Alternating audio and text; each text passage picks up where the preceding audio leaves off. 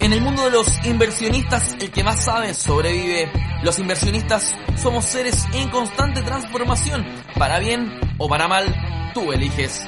Si elegiste ser el mejor, llegaste al lugar indicado. Aquí aprenderás tips de líderes de diferentes manadas que te enseñarán nuevos ángulos y miradas para que te conviertas en una mejor versión de ti.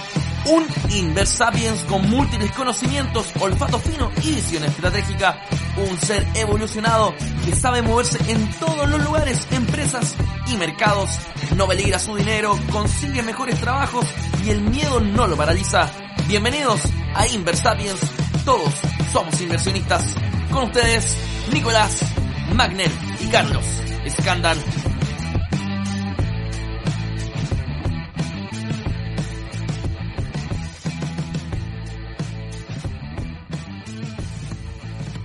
Hola amigos de Inversapiens, ¿cómo están? Estamos acá en un nuevo capítulo de Inversapiens. Hoy día el tema es inversión inmobiliaria. Em, estamos con un amigo, un miembro de la casa de Inversapiens. Estoy con David Godoy. David ya lo he presentado varias veces, lo conocimos por Inversapiens, David escuchaba el podcast, así tomó entrenamiento y así ya no, David es mi amigo. Em, hemos tenido ya instancias de, juntarnos con David y bueno, para no decir que está porque es mi amigo, voy a hablar un poco de su currículum. David es ingeniero civil en obras civiles, eh, tiene un MBA en la Universidad Diego Portales, se ha dedicado en, su vida laboral al, área financiera em, de diferentes industrias y también él es inversionista inmobiliario, tiene varios departamentos y hoy día está trabajando en la creación de un diplomado de inversión inmobiliaria en la Universidad de Santiago, donde él estudió. Así que, eh, bueno, con esta presentación, bienvenido David. Eh, por favor, deleítanos con lo que nos queréis conversar hoy día de inversión inmobiliaria y estos consejos para inversionistas que están empezando, qué cosas eh, tienen que tomar en consideración para poder tener una buena relación con la inversión inmobiliaria en el largo plazo. Súper. Eh, primero que todo, darte las gracias por, la, conversación, eh, por la presentación igual. Em, importante que cuando uno va a hablar de inversión inmobiliaria eh, hay hartos fantasmas en general. ¿ya? Eh, uno tiende a pensar que es un tipo de inversión que pueden hacer todos porque aparentemente eh, huele como a que si fuera un instrumento de renta fija, pero la verdad no es un instrumento de renta fija y tiene mucho de renta variable. Em, ¿Por qué? Porque normalmente cuando uno va a hacer inversión inmobiliaria, em, está escuchando muchas historias de personas que han hecho grandes negocios y que les va muy bien. Pero cuando uno eh, va a invertir, efectivamente, el otro día lo, leía eh, en, un libro, de, lo, creo que se llama Los hábitos de la mente millonaria, que decía que tienes que gastar el mismo tiempo en estudiar en lo que vas a invertir eh, exactamente igual, o sea, la cantidad de tiempo de estudio que vas a gastar en, entender algo, exactamente igual a la cantidad de tiempo que tomaste en ganar ese dinero para poder hacer la inversión. Wow. Es súper potente el mensaje porque eh, los seres humanos per se tendemos a ser ambiciosos y la ambición a veces nos genera cierta ceguera a la hora de tomar ciertas inversiones. ¿Ya? Entonces, siempre mi recomendación, independiente la, la inversión que se vaya a hacer, sea del tipo que sea, es investigar, entender, hablar con personas que están y son parte de la industria eh, de distintos focos, puede ser académico, comercial, de desarrollo, de construcción, etcétera, eh, para tener un foco más amplio cuando uno vaya a tomar una decisión. Sí. Entonces, de hecho, David, para complementar un poco lo, lo, lo, que tú decís, también me acuerdo de, una clase que tuve de finanzas conductuales en el, en el máster, donde nos hablaban de, un trabajo del profesor Kahneman, que es premio Nobel. Sí. Eh, y él habla de que el ser humano tiene, como en su cabeza, tiene dos sistemas. Eh, un sistema que funciona de manera intuitiva, muy rápido, y un sistema dos que es más analítico, que toma la decisión después de pensarla, después de estudiarla, después de... en fin generalmente tendemos como seres humanos y por, el, por, el, por, por cómo ha ido la evolución del ser humano a usar el mecanismo, el mecanismo rápido. Entonces, ¿qué pasa con eso? Que es, un poco lo que pasa con la inversión. A nosotros, claro, nos gusta invertir, pero no, no, no por, por, nuestra naturaleza no nos gusta tanto hacer el análisis de la inversión. Y el análisis de la inversión tiene su, su, su, su consecuencia en el resultado. Entonces, entonces súper importante lo que, lo que dice el libro, lo que decís tú y lo que dice el profesor Kahneman, que va de la mano y, yo lo, lo, afirmo también. Sí, se, se, llama Think Fast, Think Slow, algo así como pensar rápido, pensar lento. Sí. Que creo que uno, es un bestseller ahí. Muy buen, muy buen libro. Em, mira, yo creo que, em, creo que la mejor manera de contar esto y hacerlo amigable y cercano, porque la idea cuando uno va a conversar de un tema es que sea cercano y uno lo pueda llevar a la práctica, porque que hace la teoría no, no hace mucho sentido, menos en Inversapien, que somos personas mucho más aplicadas hacia la práctica. Eh, sería muy bueno quizás contar el primer momento en el que yo me compré mi primera propiedad y pensé en hacer la inversión inmobiliaria y cómo la hice y todos los errores que cometí. Y, sobre, y, sobre esa historia, entonces, ir diciendo cómo lo haría ahora. Perfecto, me parece súper buena idea. Ok, entonces, bueno, lo primero cuando uno va a hacer inversión inmobiliaria es entender por qué está haciendo la inversión. Y eso pasa con cualquier tipo de inversión, sea una, en una inversión de un activo financiero o una inversión en un activo inmobiliario o cualquier tipo de inversión. Okay, cualquier tipo de inversión alternativo. claro. O incluso también educación, pues, David. Tal cual. yo, dale. Tal cual. Entonces, em, cuando yo entiendo por qué quiero invertir, es muy probable que em, la fuerza, el interés y la cantidad de tiempo que yo voy a dedicar en generar esa inversión aumente. Entonces, lo primero que hay que tener claridad es por qué estaba haciendo la inversión. Si me pregunta a mí, cuando yo lo hice, tenía cero claridad. Perfecto. Lo único que yo sabía era que la gente lo hacía y aparentemente lo que uno iba a pagar como dividendo es decir, aquel monto mensual que tienes que pagar por adquirir esa propiedad, dado que es altamente probable que por el costo de la propiedad tomes una deuda obligada con un tercero, que puede ser o un banco, o una empresa mutuaria, o un crédito directo con la inmobiliaria, que sea más difícilmente, ¿Ya? Em, tú vas a, tener, vas a establecer una relación con un banco de muy largo plazo.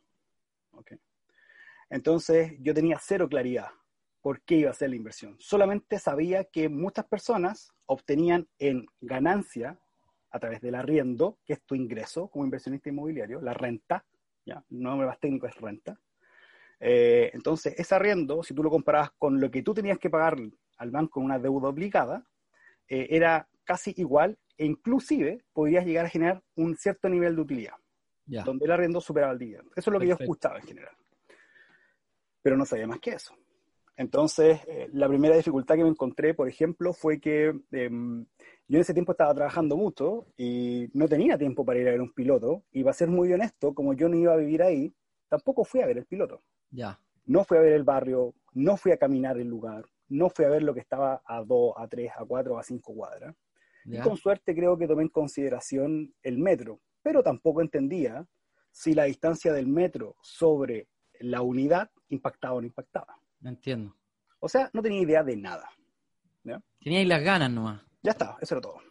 Dale. ¿ya? Y con suerte creo que tenía eh, cerca del porcentaje mínimo de, eh, financiamiento que yo debo colocar como inversionista. En este momento en el mercado era un, mínimo eh, de 10%. Y, el, y el banco iba a colocar el otro 90% restante de la, de la operación. ¿Ya? No sé si me estoy adelantando, pero entonces, dado, dado lo que tú me decís, que tenías las ganas y que veías a tus pares haciéndolo y que le iba bien, eh, dale, pero uno, yo, yo, yo, te, yo te pregunto, o sea, ¿cómo elegiste? Porque podría haber elegido en las mismas comunas que ellos tenían y arrendar algo parecido, o buscaste, o porque me decís que no fuiste a visitar, entonces, ¿cómo lo hiciste? ¿Fue con un tercero, con una empresa que te asesoró? Lo hice completamente de manera autónoma pensando en una variable básica, que era la variable que tenía en ese momento. La variable que tenía en ese momento era que yo eh, no podía pagar más que un precio fijo porque no tenía mucho capital. Llevaba poco tiempo trabajando.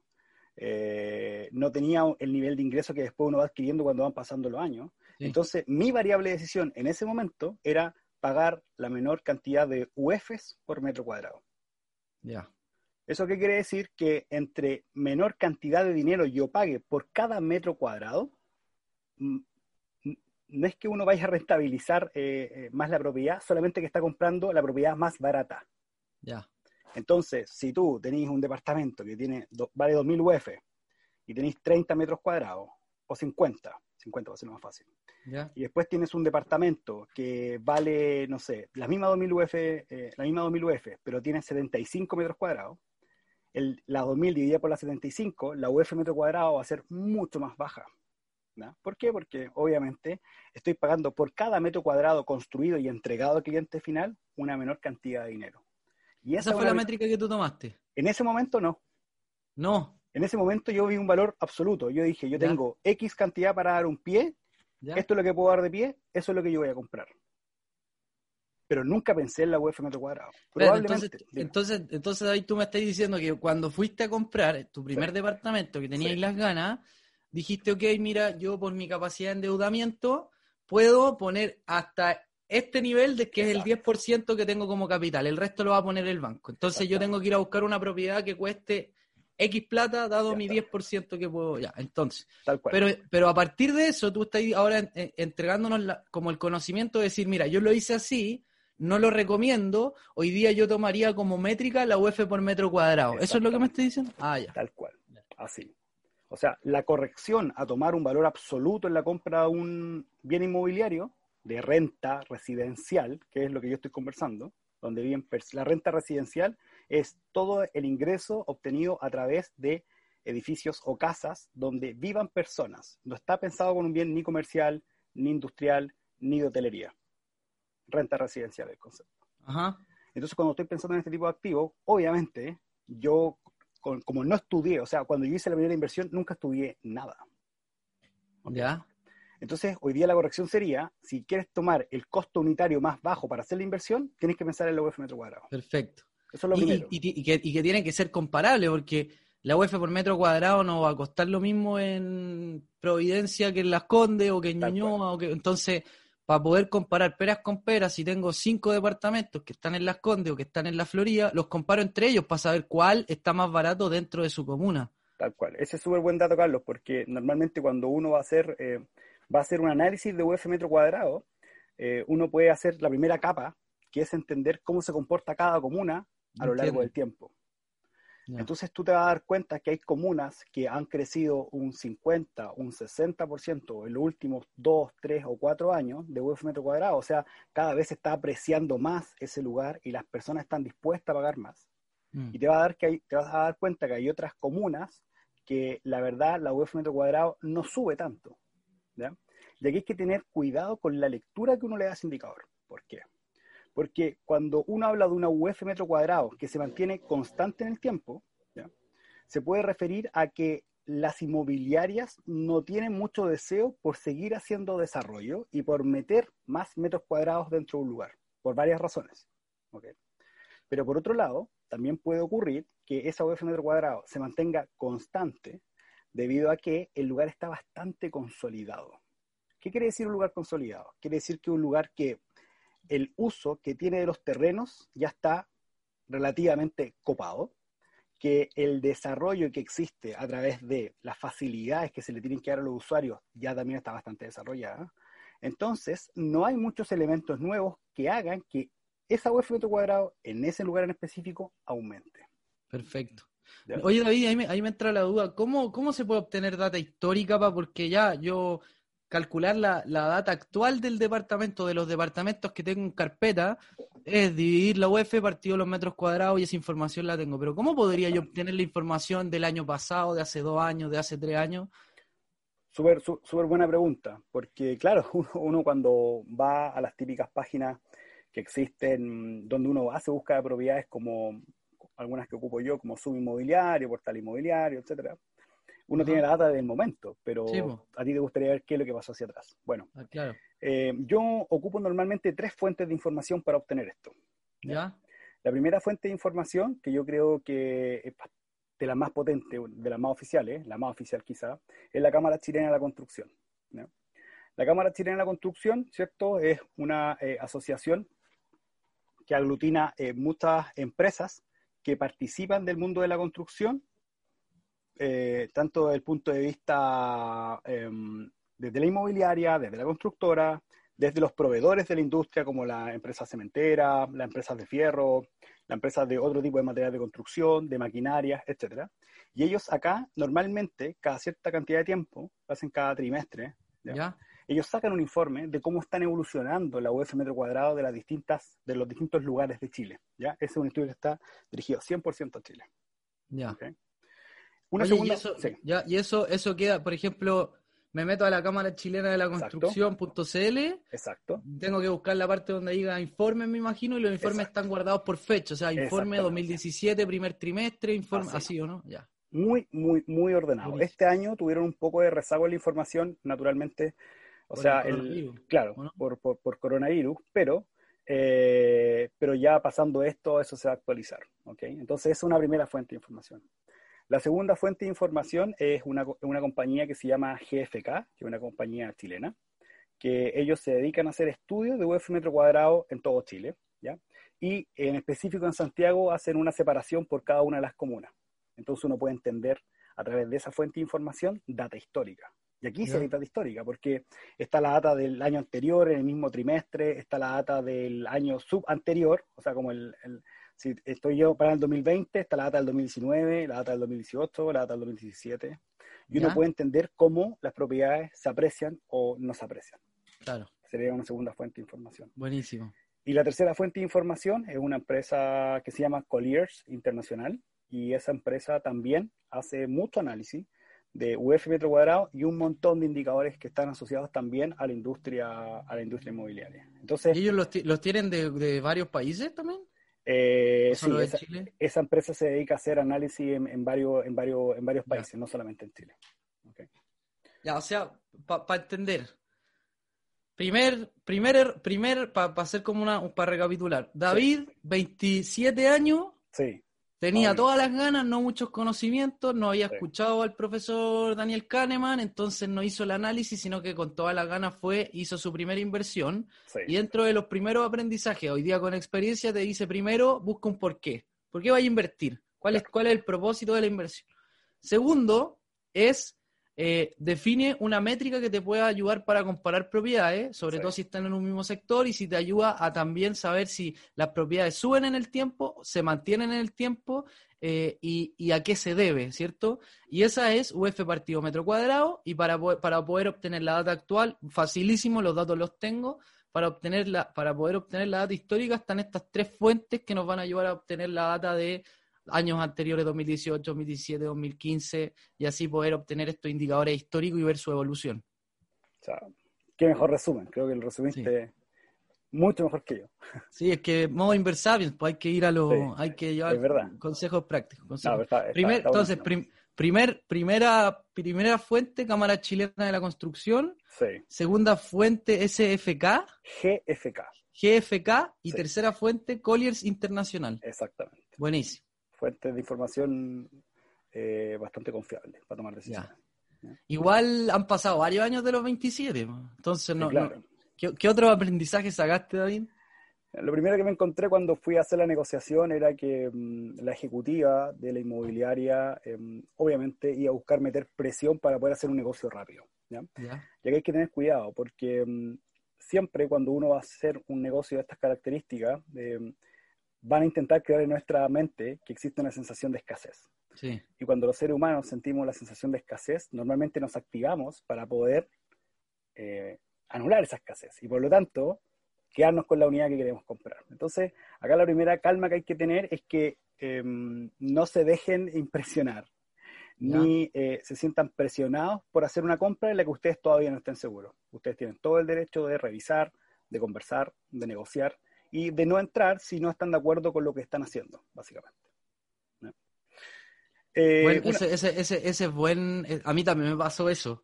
Me pasó con una ejecutiva que, que conocía y me, me, me, apuraba. Yo le decía, no, yo tengo que ir a conocer la propiedad. Fui a conocer la propiedad y después, oye, ya, pero ¿cuándo cerramos? Y en verdad, la decisión es súper importante. No, no, es, no, uno no la puede tomar. A ver, uno no. Hay, acá están como los dos lados, pues, O sea, está el lado de hacerlo inmediatamente sin análisis, que, que, no es el óptimo, y está el otro lado de, de, nunca hacerlo por siempre estar analizando, que es como el parálisis por análisis. Entonces, uno tiene que estar al medio y quizás ponerse una fecha límite, decir, ya, hoy día voy a ver la propiedad, y de acá a un mes tomo la decisión porque en ese mes voy a hacer análisis de UF por metro cuadrado, de plusvalía, de- entonces darse una fecha límite para no quedarte infinitamente analizando. Exactamente. O sea, uno tiene que definir plazos para poder hacer esto porque si no se transforma en un estudio y el estudio, pero el estudio es, es- es- es muy bueno también.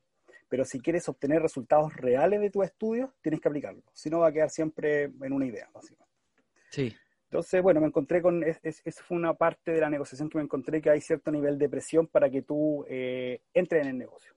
Entonces, eh, ¿qué, hizo, ¿qué hizo mi yo de hace un par de años atrás, varios ya? Eh, entró en eso. Entonces, de forma muy rápida tomó una reserva, a los media hora de haber conversado con la persona, hizo la reserva, que la reserva básicamente demuestra que una persona que va a hacer in- una inversión inmobiliaria tiene interés y va a apartar esa unidad del stock para que ningún otro ejecutivo pueda vender esa unidad y solamente sea para ti, y eso tiene una validez de una cantidad de tiempo, normalmente son 30 días. ya. Entonces, en ese momento tú reservas la opción de poder comprar en algún momento, Ajá. que tienes que cerrar dentro de 30 días. ¿Ok?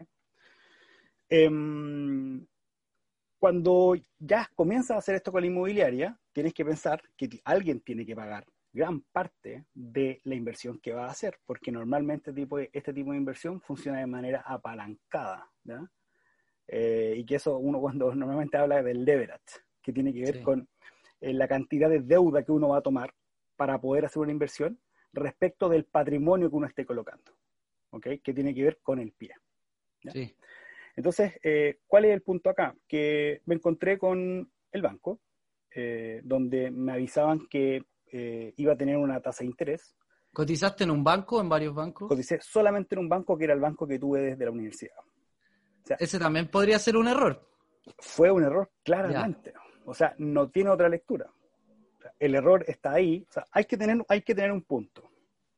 Nunca es bueno tampoco cotizar en, todas las ban- en toda la banca local porque se puede presumir desde el otro punto de vista que tú estás haciendo tantas, coti- tantas cotizaciones quizás para tomar algo que se llama multicrédito. Ya. Multicrédito es tomar muchos créditos hipotecarios en un momento en específico. Eh, ocupando una debilidad que tiene el sistema financiero local chileno, que es que no está en línea la deuda cuando se va a registrar en el conservador de bienes raíces la propiedad. Y por lo tanto, el banco A, el B, el C, el D y el E no saben tu nivel de deuda y tú podrías tomar varios departamentos en un mismo momento solamente con un nivel de ingreso que no corresponde a poder comprar cinco propiedades. Tal cual. Eh, tipo de compra que yo no recomiendo a nadie. Porque Sobre todo, para partir, sobre todo. No, no, no se la recomiendo a nadie, yo nunca la he hecho, creo que tampoco la haría. ¿ya? Ya. No que- porque no creo en la manera rápida de obtener ingresos ni de obtener rentabilidad. Creo que hay una manera metódica, con trabajo y ordenada, que te permite tener seguridad, sobre todo cuando existen elementos que uno no controla, como shocks externos, como este año fue el cine negro del coronavirus. Sí. ¿ok? Que pueden hacer que un, que un trabajo de mucho tiempo, de mucho esfuerzo, de muchas horas, se transformen en nada en una pasada muy rápida. Mm. Sí. Entonces, bueno, me encontré con eh, la cartilla de que tenía que leer eh, cuál era la información que era relevante para poder tomar la decisión. Entonces, me informan una tasa de interés y me informan algo que se llama CAE. ¿Ok? Sí. Y la verdad veía que uno era más alto que otro, Pero, pero, tú, más que tú, no entendí- entendía. ¿tú entendías lo que era? No, ¿Sabías? No, no tenía idea. Ya. La pri- No. lo- te mandaron, te mandaron una simulación de un crédito en un banco que tenía una tasa de interés y un CAE. Exactamente. Ya. Y era número. Podía ser alto, bajo, contra qué lo comparaba. No lo sabía. ¿Ya? Si lo compré caro, barato o intermedio, no lo sabía. Si alguien me podría haber mejorado la oferta en otro banco, tampoco lo sabía. Entonces, mi recomendación acá, hoy día, sería que al menos cuando tú vas a hacer esto, entiendas qué es una tasa de interés y entiendas qué es un CAE, que también es una tasa de interés. Sí. Y lo otro, lo segundo, ahí vamos a explicar qué significa cada cosa, y lo segundo es hacer al menos tres cotizaciones para que tú puedas tener maneras de mejorar las, eh, las condiciones que te están entregando la- las plazas, los bancos de la plaza local, Sí. básicamente. Y, y conocer las tasas de mercado, que igual, como lo hemos dicho, van a depender de ti como, de ti como, de, de- de- tu perfil para el banco. Si eres cliente banca no sé cuánto, vaya a tener otras condiciones, pero, pero te sirve para mirar las tasas del mercado. Y obviamente guiándote también por la, por la TPM, por la tasa política monetaria como... Bueno, pero no me voy a meter ahí, dale, dale, dale, dale. Entonces, eh, ¿cuál es el punto acá? Que cuando en un crédito hipotecario nos avisan una tasa, básicamente nos están definiendo un ratio. Y ese ratio es un cociente entre todos los intereses que tú vas a pagar a lo largo de todo el crédito, que los intereses es el costo del dinero por arrendarte el dinero a ti y no arrendárselo a otra persona para que tú hagas un negocio, y todos esos intereses divididos por el capital que tú estás pidiendo. si yo pido un capital de 1000 UFs, en el numerador voy a colocar todos los intereses pagados y en el denominador voy a colocar las 1000 UFs.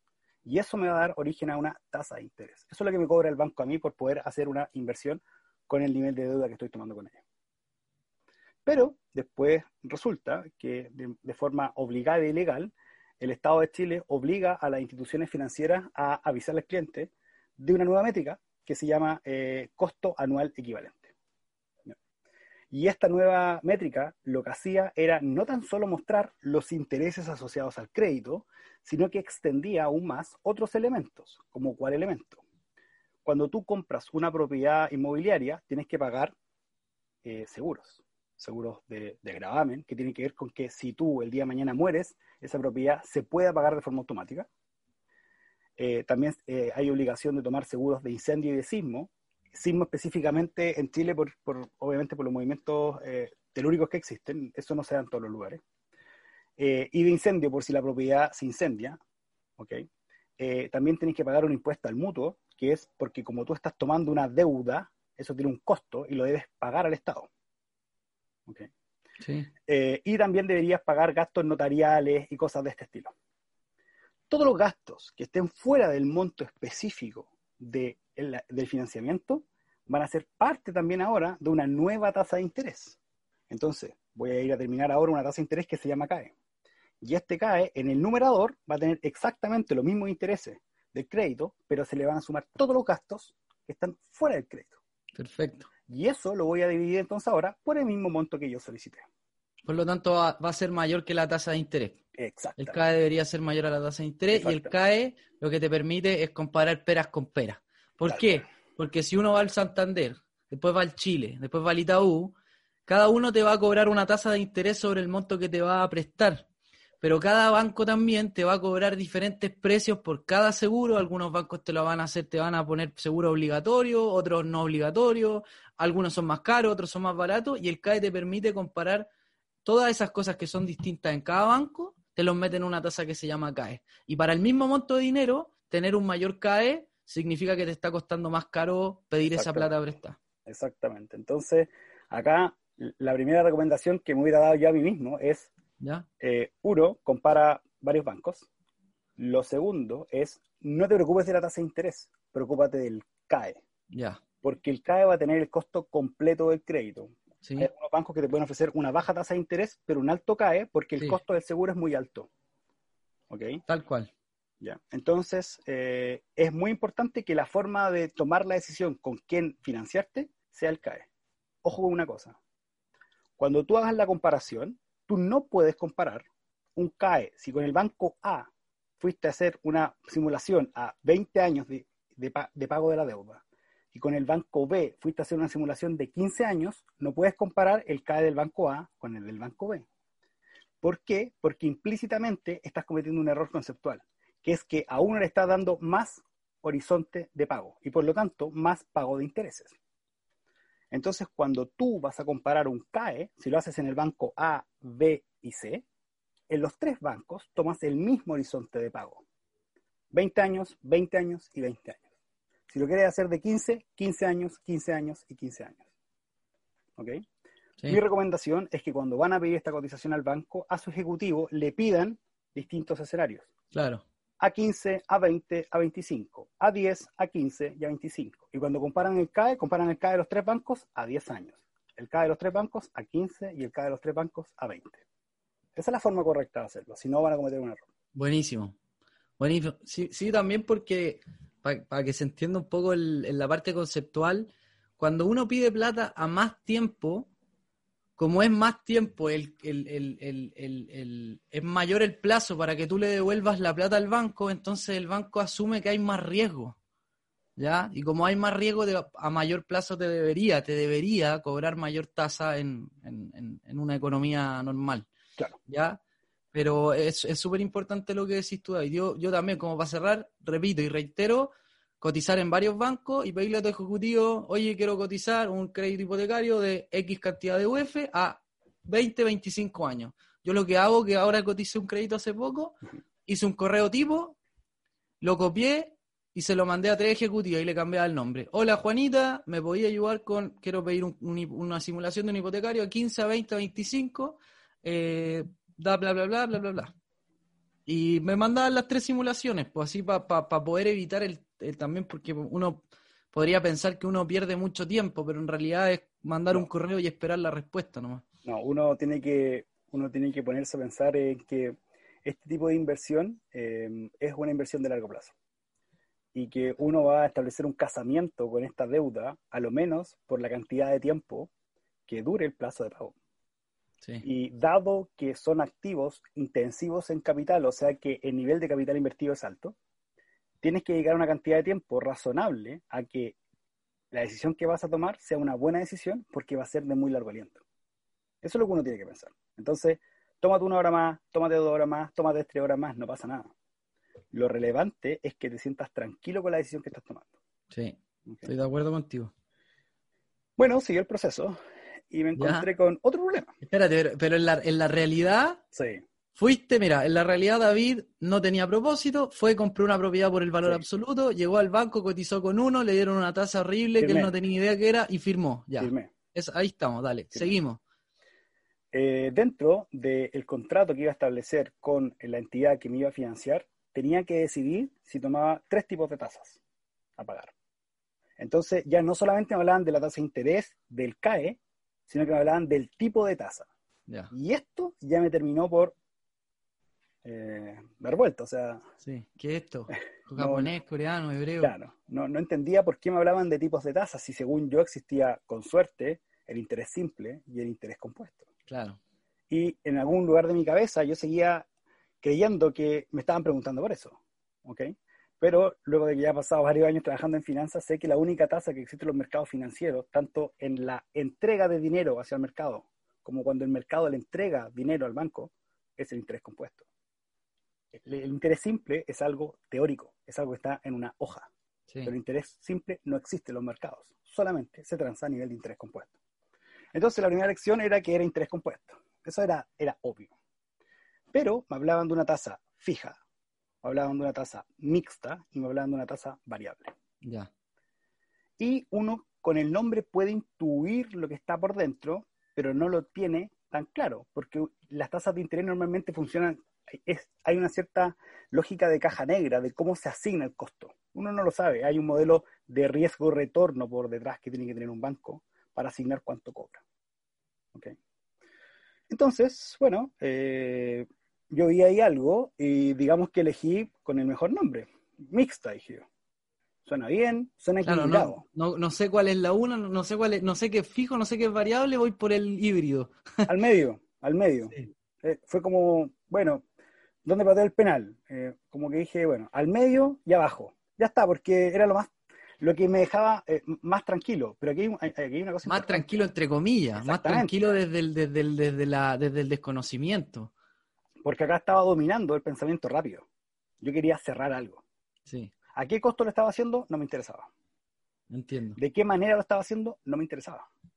Entonces, fíjate cómo cuando tú estás haciendo un proceso de inversión, la ansiedad tienes que controlarla.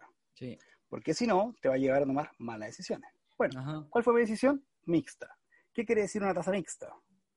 Una tasa mixta quiere decir lo siguiente. Durante una cierta cantidad de tiempo inicial, tú vas a pagar una única tasa fija, que no se va a mover.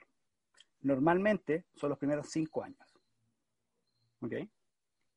Y luego de que se cumpla el quinto año, te van a cobrar una tasa variable. Variable. Esa tasa variable depende básicamente de la política monetaria que tenga el país en ese momento. Entonces uno dice, bueno, política monetaria suena como algo muy grande, muy de economista del Banco Central. personas con traje, corbata, personas serias.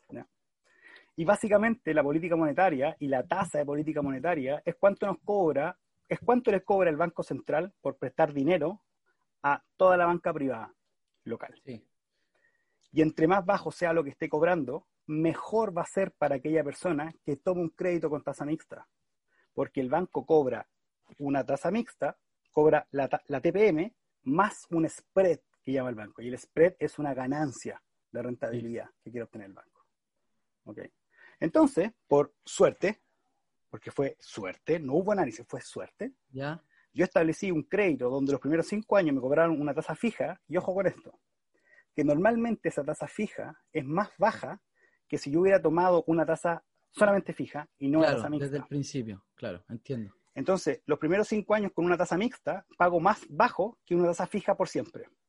Tal cual. Cuando me tocó pagar la parte variable, tuve la suerte de que la tasa de política monetaria se ha mantenido bastante baja y ha bajado en el tiempo, básicamente para incentivar eh, la economía local. Sí, oye, eh, eh, David, un poquito para, porque quizá hay gente que nos está escuchando por primera vez, entonces es súper importante lo que tú decís, un poquito para que la gente entienda. Los bancos centrales, en la mayoría de las economías desarrolladas o emergentes como la chilena, tienen un banco central que ojalá que sea autónomo y el banco central tiene como principal propósito, su principal función es mantener controlada la inflación del país. ¿Por qué? Porque empíricamente se, se, se han dado cuenta las economías grandes que mantener el nivel de inflación en un cierto nivel, que generalmente está entre un 2 y un 3% anual, hace que las economías se desarrollen de manera consistente en el tiempo. Para poder mantener la, inflación en ese nivel, lo que hace el Banco Central es que fija o, va cambiando, a eso voy, va cambiando, va moviendo la tasa de política monetaria, que es, como decía David, la tasa con la que el Banco Central le presta plata a los diferentes bancos y los bancos a su vez después le prestan plata a, a las empresas o a los inversionistas particulares o incluso entre ellos. Entonces, si la TPM, la tasa de política monetaria, está bajo, entonces el Banco Central le va a prestar a los bancos comerciales a baja tasa y el banco, los bancos comerciales a su vez le van a agregar un spread de ganancia, una diferencia de ganancia, y te van a prestar a ti a una tasa de tasa política monetaria más un spread según tu nivel de riesgo. ¿Ya? Entonces, lo que dice David es que tuvo suerte porque sin hacer ningún análisis, le tocó en esa época que la TPM, la, la tasa de política monetaria estaba alta si él hubiera tomado un, crédito a tasa fija, le hubieran cobrado un spread alto sobre la TPM de esa época, pero él, él, él tomó una, una, tasa mixta. Por lo tanto, el spread que le cobraron sobre la, la, tasa de política monetaria del banco fue menor, fue menor el spread que le cobraron a David, y le dijeron, pero a los cinco años ya no te vamos a cobrar una tasa fija, sino que te vamos a, a cobrar una tasa variable según cómo el Banco Central vaya moviendo la tasa de política monetaria. Y como no sé si algunos saben, pero hoy día la TPM está en mínimo histórico, no solo en Chile, sino que a nivel mundial a efecto del coronavirus, porque cuando bajan la tasa, lo que buscan es que las empresas y las personas eh, pidan dinero prestado para gastar y que, y que, y que la economía eh, se acelere, por decirlo así. Entonces, justo David, sin ningún análisis, tuvo suerte porque se fijó una tasa mixta donde los primeros cinco años le cobraron un spread chico en comparación a si hubiera tomado una tasa fija desde el principio, y a los cinco años, cuando empezaron a cobrarle la tasa mixta, la TPM bajó y siguió bajando hasta el día de hoy. Entonces, hasta el día de hoy me imagino que ha sido conveniente. Ahora, en este momento, David, para decirle a, lo, a, lo, a los inversores que nos escuchan, la TPM está en mínimo histórico no, no creo que suba porque la economía está, está muy golpeada todavía. Pero cuando esto se recupere, no sé, será en un año, dos años, la TPM no debería seguir bajando. Es, muy poco probable que esté bajando. No. Entonces, hoy día tomar una tasa mixta buscando un spread bajito sobre la tasa fija, quizás no es una excelente idea, dado que quizás en cinco años la TPM sube dos, tres, cuatro puntos porcentuales. Acá... Entonces, entonces, yo no sé, mira, ahí yo no tengo la experiencia, a ver, dime tú, pero tú después de los de la tasa mixta, imagínate hoy día yo tomar una tasa mixta por buscar, por buscar un por buscar un nivel de spread en estos cinco años más bajo. ¿Qué pasa si en cinco años la TPM sube me empiezan a cobrar más, ¿yo puedo ir a refinanciar ese crédito? Sí. Ya. Acá quería, quería volver a, a mi yo del pasado y corregirlo y decirle cuál era la mejor decisión. Sí, ¿cuál era? Cuando, tú vas a hacer renta inmobiliaria, tienes que pensar en, en qué cantidad de tiempo te vas a deshacer del activo. ¿Ok? Deshacerse del activo quiere decir en qué cantidad de tiempo vas a vender al activo. Ya. Si tú te juegas por una tasa mixta, estás apostando que los primeros cinco años, normalmente así funciona, los primeros cinco años, ¿ya? tú pagues una tasa menor que la tasa fija, si hubieras elegido fija. Si tú tienes en tu cabeza que el activo lo vas a liquidar hasta el quinto año o quizás a lo más el sexto año, yo te recomiendo que tomes una tasa mixta. ¿Ok? Porque te vas a ahorrar mucho dinero durante cinco años y quizás existe la probabilidad de que pagues un poco más un año o dos años. Pero dos años versus cinco años sigue siendo muy bueno. Sí, pues y dos años del final, que también eso influye, no son los primeros años. Exactamente. ¿Por qué? Porque el monto insoluto, que suena medio extraña la palabra, pero el monto insoluto es todo lo que yo aún no le pago al banco, pero que le tengo que pagar. ¿Ya? Cayó. Si al comienzo pedí mil y ya pagué 400, quiere decir que el monto insoluto es 600. O sea, Sí. me quedan solamente 600 por pagar y sobre esos 600 se me va a aplicar a mí la una nueva tasa, claro. Ya. Sí. Entonces, si tú tienes un horizonte de venta del activo entre 5, 6, 7 años, te recomiendo tomar una tasa mixta.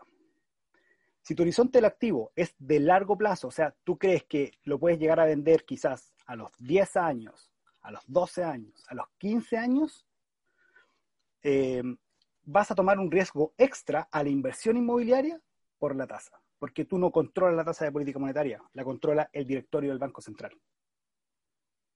Y eso depende de lo que ocurra en la economía. Y como nadie sabe lo que va a ocurrir, te haces, te haces, te juegas por una posición. Puede salir bien o puede salir mal. Pero es meterle riesgo.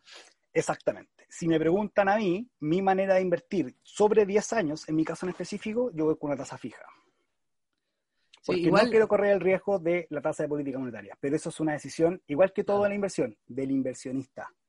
Sí, igual David, David también, importante, súper importante lo que tú decís, yo estoy de acuerdo, pero también una, una, una cosa que agregaría a lo que tú decís es estar pendiente de cuál es la tasa de política monetaria. Siempre. Eso es información pública, está, está publicada en el Banco Central y, y tienen ahí las estadísticas y uno puede ver la evolución de la, de la TPM. Sí. Y es, de nuevo, información pública, súper fácil de ver.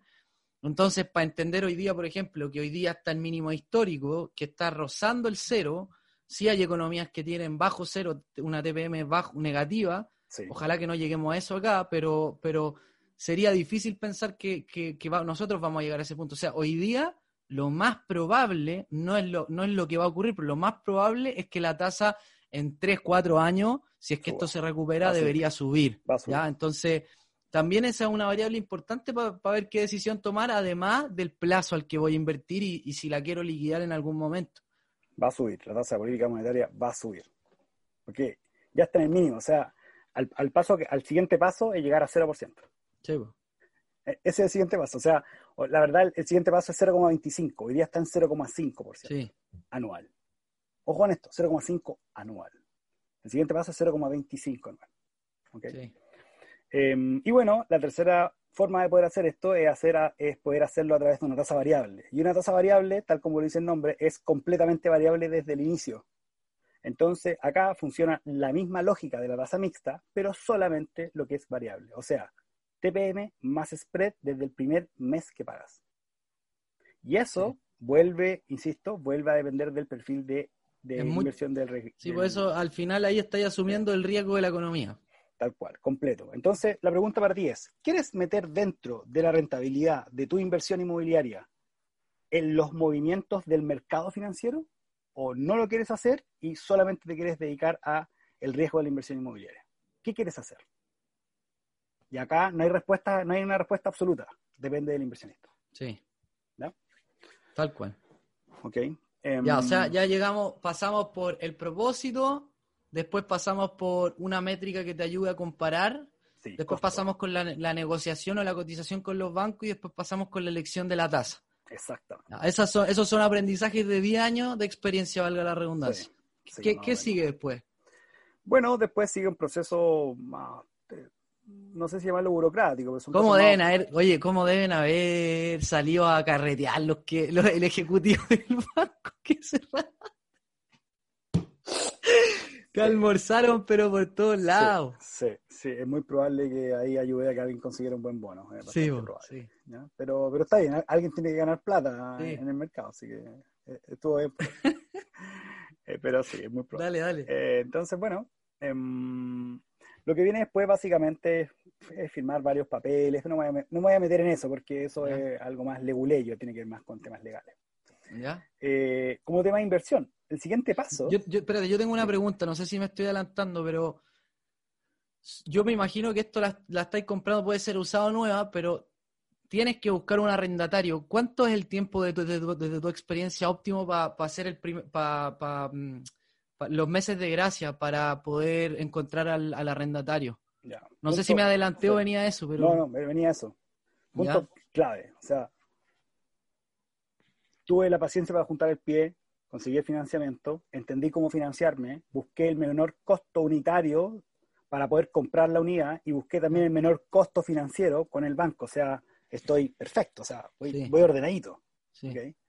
El costo del notario, sorry, no tengo, no tengo cómo hacerlo. El banco me va a decir dónde yo tengo que ir, por lo tanto, no, no hay mucho que hacer. Eh, el impuesto al mutuo no hay mucho que hacer, lo voy a tener que pagar tal como me lo dice. ¿ya? Lo que viene ahora es que el activo que acabas de incorporar dentro de tu estructura patrimonial y dentro de tu deuda también, dentro de tu balance ¿ok? contable, es que tienes que buscar a alguien que genere el ingreso para esa propiedad. Pero que hay una cosa importante. Desde el momento que a ti te entreguen la propiedad, créeme que no te va a alcanzar a pasar un mes y ya vas a estar pagando el primer dividendo. ¿Ok? Ojo con esto. Porque las personas tienden a juntar el pie y después creen que el departamento lo van a arrendar al día más uno de cuando se los entregaron. Y eso no ocurre. ¿Por qué? Porque hay un tiempo que va a ocurrir. Y ese tiempo es muy variable. Puedes tener la suerte de que publiques tu propiedad eh, y la primera persona que vaya le encante y cierre el negocio con él, pero también te puede pasar que pueden pasar cuatro meses sin que lo pueda arrendar por distintos Sí. motivos. Entonces, una métrica muy importante que yo tampoco hice en ese momento fue que yo nunca, nunca establecí un capital de trabajo de resguardo. Ya. ¿Ya? De Y resguardo por si te quedabas muchos meses sin arrendar la propiedad. Exactamente. Entonces, el capital de trabajo, eh, bueno, tiene estas formas de mirarse, pero lo relevante es que es el monto que cualquier negocio necesita, no solamente un, un activo inmobiliario, sino una verdulería, un negocio de tecnología, un negocio de energía, no importa.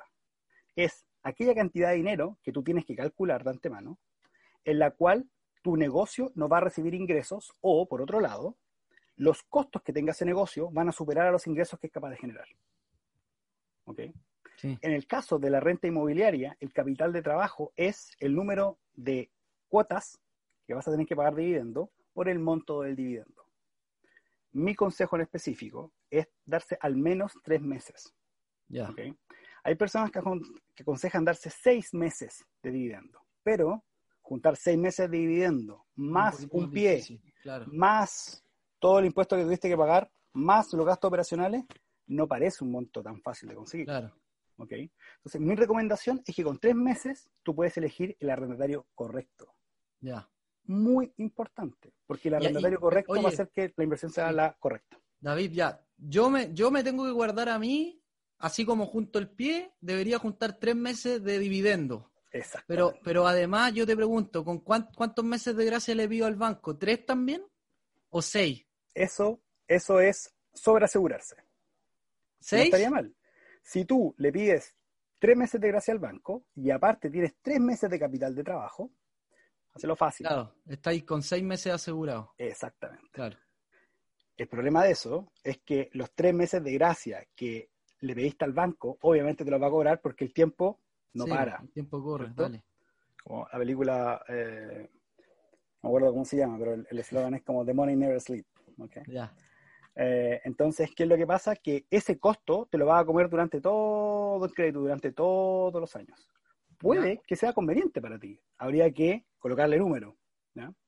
Pero creo, personalmente, insisto, esto es a gusto del consumidor. Es que tú mismo tengas el capital de trabajo y no se lo pidas al banco. Entiendo. ¿ok? Si se lo pides al banco, vas a estar incurriendo en un costo extra. Esa, esa es la lógica. Y ojo con eso, que ese costo extra debería venir desde el primer momento que tiró la tasa, porque esa tasa tiene que incorporar ese costo. Entonces tú le dices al ejecutivo, ¿sabes que Yo voy a comprar este departamento, pero lo quiero comprar con tres meses de gracia. Y él te lo va a incluir en la tasa. Sí. Va a estar, ya va a estar, va a estar dentro. ¿Ok? Entonces, toma tres meses de, eh, de capital de trabajo, con, con tranquilidad, incluye el capital de trabajo, dividendo, gastos de electricidad, gastos de agua, Contribuciones. ¿ok? Contribuciones. ¿ya? Y también tienes que incluir dentro de eso eh, el gasto común de la propiedad, que lo vas Ya. a tener que pagar también, ¿ya? Te guste o no te guste. Si es que no encontráis un arrendatario. si es que no encuentro una arrendatario. Eso es básicamente para tener el oxígeno financiero que te permita tomar la decisión de que coloques dentro de la unidad el arrendatario que tú crees que va a hacer que esa propiedad pague lo que debe pagarle al banco. Perfecto, perfecto. ¿Ya? Y ahora viene quizá, no sé si me estoy adelantando, pero yo creo que viene la parte más, onda, la más relevante y quizás la, la, la, la, la más mirada en menos, que es elegir bien al arrendatario. Sí. ¿Sí? sí. ¿Cómo te ha ido con eso? ¿Has tenido buena y mala experiencia o solo buena? ¿Has Acá- tenido suerte? Sí, acá, eh, volviendo a corregir a mi yo del pasado, yo la primera vez que hice esto, y hasta hace muy poco tiempo, lo hacía siempre a través de un tercero. O sea, un tercero ¿Ya? elegía por mí a la persona, un tercero cerraba el contrato con esa persona, que era básicamente Tercero, como, tercero una empresa. claro, un agente, un Ya. agente inmobiliario, un corredor de propiedades, un ente externo a mí. O sea, yo me dedicaba básicamente a hacer el financiamiento, la compra y después dejaba la gestión del activo en manos de otro. ¿Y cuánto te cobraban?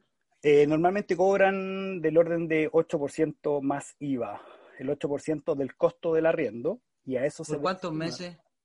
Cada mes. Todo depende, todo depende, Ah, ¿Ya? todo depende como el tipo de contrato que tú eh, generes con el agente. ¿Ya? Hay dos, básicamente. Si el contrato es, tú le dices a un agente, ¿sabes qué? Por ejemplo, tú eres el agente, yo te digo, Carlos, necesito que me arriende esta propiedad. Entonces, tú me vas a buscar a la persona y la vas a dejar instalada ahí. ¿Ya?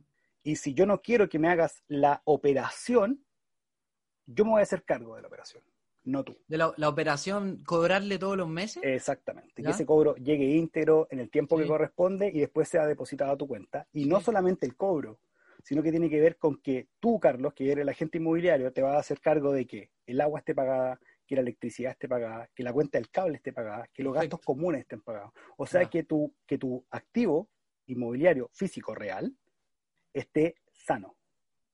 Ese es el cobro. Y aparte de eso, esa persona también se debería hacer cargo de al menos, en una- de- de- si uno desarrolla el trabajo de buena forma, de hacer una visita al menos dos veces al año para establecer cómo estar activo. ¿Está cuidado? ¿No está cuidado? ¿Tiene problemas? ¿No tiene problemas? No es solamente que te llegue el cobro, sino que es que sea sano tu inversión. Entonces tú puedes establecer estos dos tipos de negocio. Uno donde solamente busca a la persona y en el segundo eh, tiene que ver eh, específicamente con que aparte de buscarte a la persona correcta, te haga la operación completa. En el primer caso, en el primer caso donde solamente busca a la persona, en ese caso lo que se hace normalmente en la industria es que se cobra eh, normalmente la mitad de la garantía. Ya. ¿ok? Entonces, la mitad de la garantía, creo que es la mitad de la garantía más el primer mes de arriendo. Y eso queda para el corredor. ¿ok? Y después hacia adelante el negocio es tuyo. Y la otra forma, se cobra la mitad de la garantía más un mes y se cobra el 8% de lo que se genera cada mes. Entiendo. Esos serían como los costos que tú tendrías. Caro. sí, no, no es alto, pero también tienes que pensar de qué te estás resguardando y Yo lo dónde encuentro caro. Acá hay un tema, acá hay un tema, Carlos, que y una pregunta que uno se tiene que hacer a uno mismo. Es ¿dónde es más valioso tu tiempo? Sí.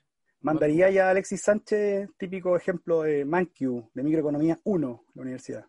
¿Mandaría a Alexis Sánchez a cortar el pasto todos los fines de semana, sábado y domingo, todo el día? No, obvio que no. Obvio que no, ¿cierto? Entonces, ¿mandarías a, a Carlos a estar preocupado de las propiedades que requieren una cantidad de horas semanal, que hay que preocuparse, revisar, ver qué es lo que está pasando, a hacer ese, es- ese ejercicio o lo mandarías a hacer y a trabajar y a producir en los lugares donde es más rentable? Buen, buen punto. Me y esa pregunta es Dale. propia. Hoy día tú, David, ya ocupáis un tercero o estáis, al- tenía algún departamento administrado por ti? Hoy día yo tengo ya mi primer departamento administrado por, por mí y todo el proceso de buscar a la persona, publicar la propiedad, elegir a la persona correcta, revisar su, como su score, o sea, revisar Sí. cuál es su resultado para ver si es la persona correcta o no. Sí. Y tú lo puedes hacer a través de varios atributos, que eso ya da como para otro espacio. ¿ok?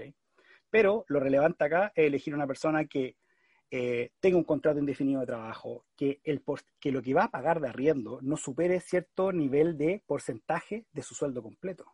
25-30, ojalá. 25 y 25-30%. 30. 30 yo creo que es el número límite. 30% es el número de salida. O sea que a lo más el arriendo que vaya a pagar sea 30% del total de su sueldo.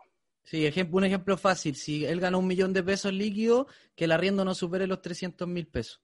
Para, que se entienda el número. Más o menos. sí, ¿Dale? Más o menos. Ya, pero ¿y, y, y, y, cómo, y cómo lo hiciste? A ver, hoy día, ¿qué, qué decís tú? ¿Qué preferís? ¿Administrarlo tú o que te lo administre un tercero? En mi caso en específico, por un tema personal, eh, decidí hacerlo yo porque quería aprender. Ya, Eh, y qué mejor que aprender con tus propias inversiones. sí. No hay otra forma. O sea, si ustedes quieren aprender a hacer esto, yo les recomiendo que em, prueben. No va a pasar nada. Lo que sí les recomiendo es que quizás su primera propiedad no lo hagan ustedes mismos, lo hagan con un tercero para que ustedes aprendan de esa relación, vean cómo se da. Y una cosa importante, entender los dolores, porque van a, van, a tener problemas. Van a pasar cosas. Alguien te va a llamar y te va a decir, ¿sabes qué? Hoy hay una cuenta de electricidad de, no sé, una cantidad de, de dinero que uno nunca esperaba. Entonces, chuta, parece que el corretaje no fue tan bueno. Parece que hay un problema. ¿Ok? Entonces uno tiene que entender lo que uno no quiere. Pero para eso hay que vivirlo. Ya. ¿Ok? Sí. Em, ¿Y cómo encontraste a la persona? ¿Cómo que, te fue bien, me imagino? Sí. ¿Te fue bien? sí. ¿Cómo, cómo, la, ¿Cómo la encontraste? Desde el proceso de búsqueda hasta el proceso de elección. En mi caso en específico, eh, publiqué eh, la propiedad con una foto, con una muy buena foto. Eh, le pagué una a una persona profesional que saca fotos eh, de bienes inmuebles para que le sacara el mayor partido a la ¿Cuánto propiedad. te costó eso? Como entre 25 mil y 30 Ah, mil ya. pesos. Dale. Que es un gasto menor respecto a lo que uno va a obtener. Sí. Eh, eh, luego publiqué eso en dos medios eh, públicos, que es Portal Inmobiliario y Sum Inmobiliario, ¿Ya? donde se describen básicamente las características del lugar, y ahí las personas te, te contactan y sobre eso, obviamente, lo que uno hace antes de agendar una visita es ver si la persona cumple o no cumple con los requisitos que uno le coloca, que tiene que ver básicamente con que hay, la persona sea capaz de pagar lo que eh, está comprometiéndose y por otro lado que tenga un comportamiento económico hacia atrás eh, limpio, eso en Chile se hace a través del DICOM, ¿ok? De una persona. Y por otro lado, que tenga continuidad en el trabajo, para que si yo lo que asumo es lo siguiente, si tuvo continuidad en un trabajo hacia atrás, voy a suponer que también va a tener continuidad hacia adelante. Entonces, si yo tengo un flujo que corresponde con el monto, la persona hacia atrás se comportó bien y su flujo de generación es hacia adelante fijo y está indefinido, o sea, va a seguir existiendo, tengo la partida completa. Ahí, ahí debería ya tomarme el café. Antes de, antes de pasar a esa parte, ¿le pusiste plata al anuncio para que llegaran más candidatos? Sí, claro que sí. ¿Cuánto? porque colocarle, eh, invertir en eso, que es un gasto, sería como un gasto de marketing, si uno lo va a pensar Sí. como una empresa, ¿cierto?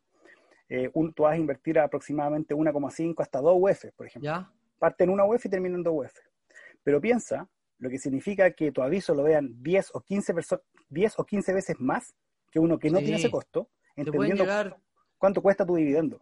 te pueden llegar, claro, te pueden llegar, no sé, te, te podrán llegar multiplicado por cinco candidatos. Tal cual. Así es. Entonces ahí uno puede elegir bien cuando uno Así tiene es. más, más, más gente en el embudo y Sí. te llegan más candidatos porque tú le vayas a pedir todos los, le vayas a pedir, oye, mándame tus últimas liquidaciones, mándame tu contrato, mándame tu boletín comercial que es el DICOM, Sí, eh, bla, bla, bla, y, y, y, y algunos están a decir, no, es que yo no, yo no, no- yo no tengo.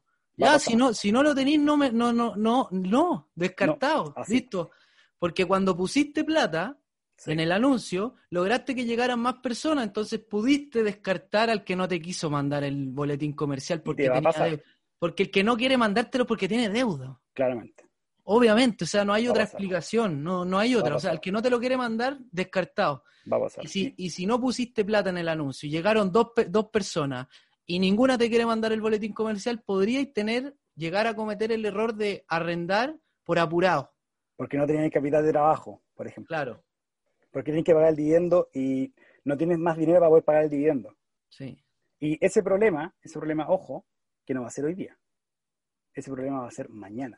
Va a ser No, y es carísimo, es carísimo, es Y ojo carísimo. con esto, que legalmente la estructura chilena ampara mucho más al arrendatario Arrendatario, sí. que al arrendador. sí. Y en un caso muy bueno, ojo con esto, en un caso muy bueno, uno puede sacar a una persona que no te paga en seis meses. Sí, En un caso muy bueno. Sí. Sí, yo tengo una historia, no la voy a contar, pero Sí. sí, es complicado. Pero Es ojo complicado. que eso es, no sé cómo decirlo, la guinda de la torta al fin del proceso. ¿Ya? Ahora, y yo creo que ya con esto tenemos que ir cerrando, no sé, creo que sí, Sí, sí. eh, cuando tú piensas en pasar a de tu primer departamento a generar el segundo, el tercero, el cuarto, el quinto, el sexto, el séptimo, el décimo, el quinceavo, la estrategia cambia. No es la misma, se mueve. ¿Por qué? Porque tú ahora vas a manejar la misma cantidad de problemas, pero multiplicado por el número de departamentos que tengas. sí. Y cada departamento es una realidad distinta una de otra. ¿Ok? Entonces, cuando uno ya va a armar lo que llamamos portfolio de inversión, donde vamos a colocar varios activos de distinto tipo, ya tenemos que ir a hacer otro tipo de comparaciones. ¿Por qué? Porque ya vamos a empezar, por ejemplo, a tener temas con el pago de impuestos. Ya vamos a empezar a tener temas de que estoy vendiendo una propiedad y me generó una utilidad y esa utilidad es, potencialmente podría llegar a pagar impuestos. Entonces, me interesa venderla, no me interesa venderla. ¿Cuándo la tendría que vender? ¿Es el mejor momento para venderla? ¿Por qué es el mejor momento para venderla? Y varios indicadores que tal como la, el mundo accionario, el mundo ETF, el mundo de renta fija, tienen sus indicadores, los bonos tienen el duration. Eh, la renta variable tiene eh, el earning per share, la ganancia por acción. Sí. Bueno, lo- los bienes de real estate o de gestión o de, de- de- de bienes inmobiliarios tienen el catch on catch, tienen el cap rate, eh, tienen el net operating income, que es la ganancia operacional neta, y empiezan a surgir un montón de indicadores financieros para poder hacer este tipo de análisis. Entonces, si yo me voy a ver a mi yo del pasado, quizás le diría, quizás, bueno, ya, ya no lo hice, no pasa nada. Pero en la segunda propiedad me voy a dar la oportunidad de aprender más, de conversar más, de asesorarme más. Y entender que una pequeña inversión de una asesoría, por ejemplo, puede hacer que tu futuro sea mucho más rentable. Y uno paga una parte pequeña respecto de todo lo que va a obtener. Entonces, ojo, ojo con esto. Ningún negocio se hace sin dinero. Eso no existe. Tú tienes que colocar dinero en la mesa y tienes que arriesgar. Y luego de eso va a haber un resultado. Pero no pienses que economizando en pequeñas cosas vas a maximizar, porque eso no va a ocurrir. Ese es mi David, no, yo, yo, yo creo que esta, esta ha sido una clase muy buena para alguien que quiere partir y, va, y que tiene miedo y que no sabe. eh, pas- paso a paso, desde la idea hasta ya que esté arrendada la, la propiedad, quizás falta ahí un poco del contrato, pero bueno, será para otro capítulo. Sí, pero estoy súper de acuerdo contigo. O sea, es como un poco lo que veníamos hablando en los capítulos de fin del 2020, del 2000 del 2020. O sea, como eh, dos, tres o cuatro horas de planificación al final del año te van a significar un cambio en la productividad del 100% del tiempo del año siguiente. tal cual. Y esto es lo mismo, o sea, invertir un poquito en marketing para el anuncio, cotizar en, en- en varios bancos, revisar la tasa de política monetaria, eh, el, eh, elegir bien al candidato, son cosas que te van a llevar tiempo. Te tienen que llevar tiempo, Sí, pero te van a traer una diferencia en el resultado que, que es la que te va a permitir hacer sustentable el negocio de invertir en propiedades inmobil- inmo- inmobiliarias. Sustentabilidad, eh, creo que colocar el broche de oro, porque la sustentabilidad en este tipo de industria para un inversionista es la clave. Sí. O sea, que esto siga viviendo en el tiempo y te permita crecer en la generación de activos y la rentabilidad asociada a esos activos. Buenísimo, David. No sé si quería agregar algo más, si no, para ir cerrando, nos vamos despidiendo. No, Entonces-. Dale. Un gusto Inversapien. Disfruten el capítulo, tomen nota, llévenlo a la práctica. Esto no sirve nada si solo lo escuchan. Si tienen la idea de, de invertir en propiedades, vayan, inténtenlo, junten el pie, háganse un plan y tomen todos estos consejos que nos enseñó David para, para, para partir, porque es súper importante partir, porque David, con todos los errores que cometió la primera vez que hizo su inversión inmobiliaria, si no lo hubiera hecho, hoy día no tendría las propiedades que tiene y no tendría el conocimiento que tiene. Por eso es súper importante empezar. Así que les mando un abrazo. Gracias, David. Te pasaste. Nos vemos en el próximo capítulo de Inversabien. Éxito. Ah, y una última cosa. Recuerden ingresar a www.inversabiens.com donde pueden recibir un curso gratuito de planificación financiera si es que dejan su correo. Un abrazo. Chao, chao. Esperamos que este episodio te haya entregado el conocimiento para estar un paso más cerca de ser una mejor versión de ti. No te olvides compartir, comentar, déjanos tu valoración y ayúdanos a conectar con más inversionistas. Un gran abrazo y nos escuchamos la próxima semana en un nuevo capítulo. Pasa a la acción, aplica lo que aprendiste y conviértete en un Inversapiens.